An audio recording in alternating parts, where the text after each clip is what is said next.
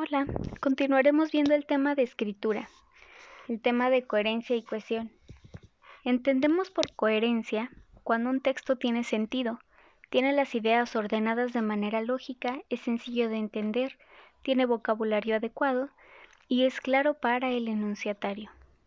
La cohesión es una propiedad de la redacción mediante la cual las ideas del texto aparecen organizadas, unidas entre sí, mediante procesos gramaticales y léxicos lingüísticos y gráficos. Para que un texto tenga cohesión, debe presentar unidad temática, es decir, que trate sobre el mismo tema, y disposición espacial, que contribuye a visualizar mejor su contenido de márgenes, sangrías, títulos, subtítulos, apartados y capítulos, y aparte que estén debidamente enlazados por marcadores textuales. Ahora es tu turno de leer la página 5 de tu manual y en la siguiente publicación de este mismo tema te dejaré un ejercicio de Google Forms en la que vendrá un texto. Verás que le falta el último párrafo. Vas a escoger entre las opciones el que la complete.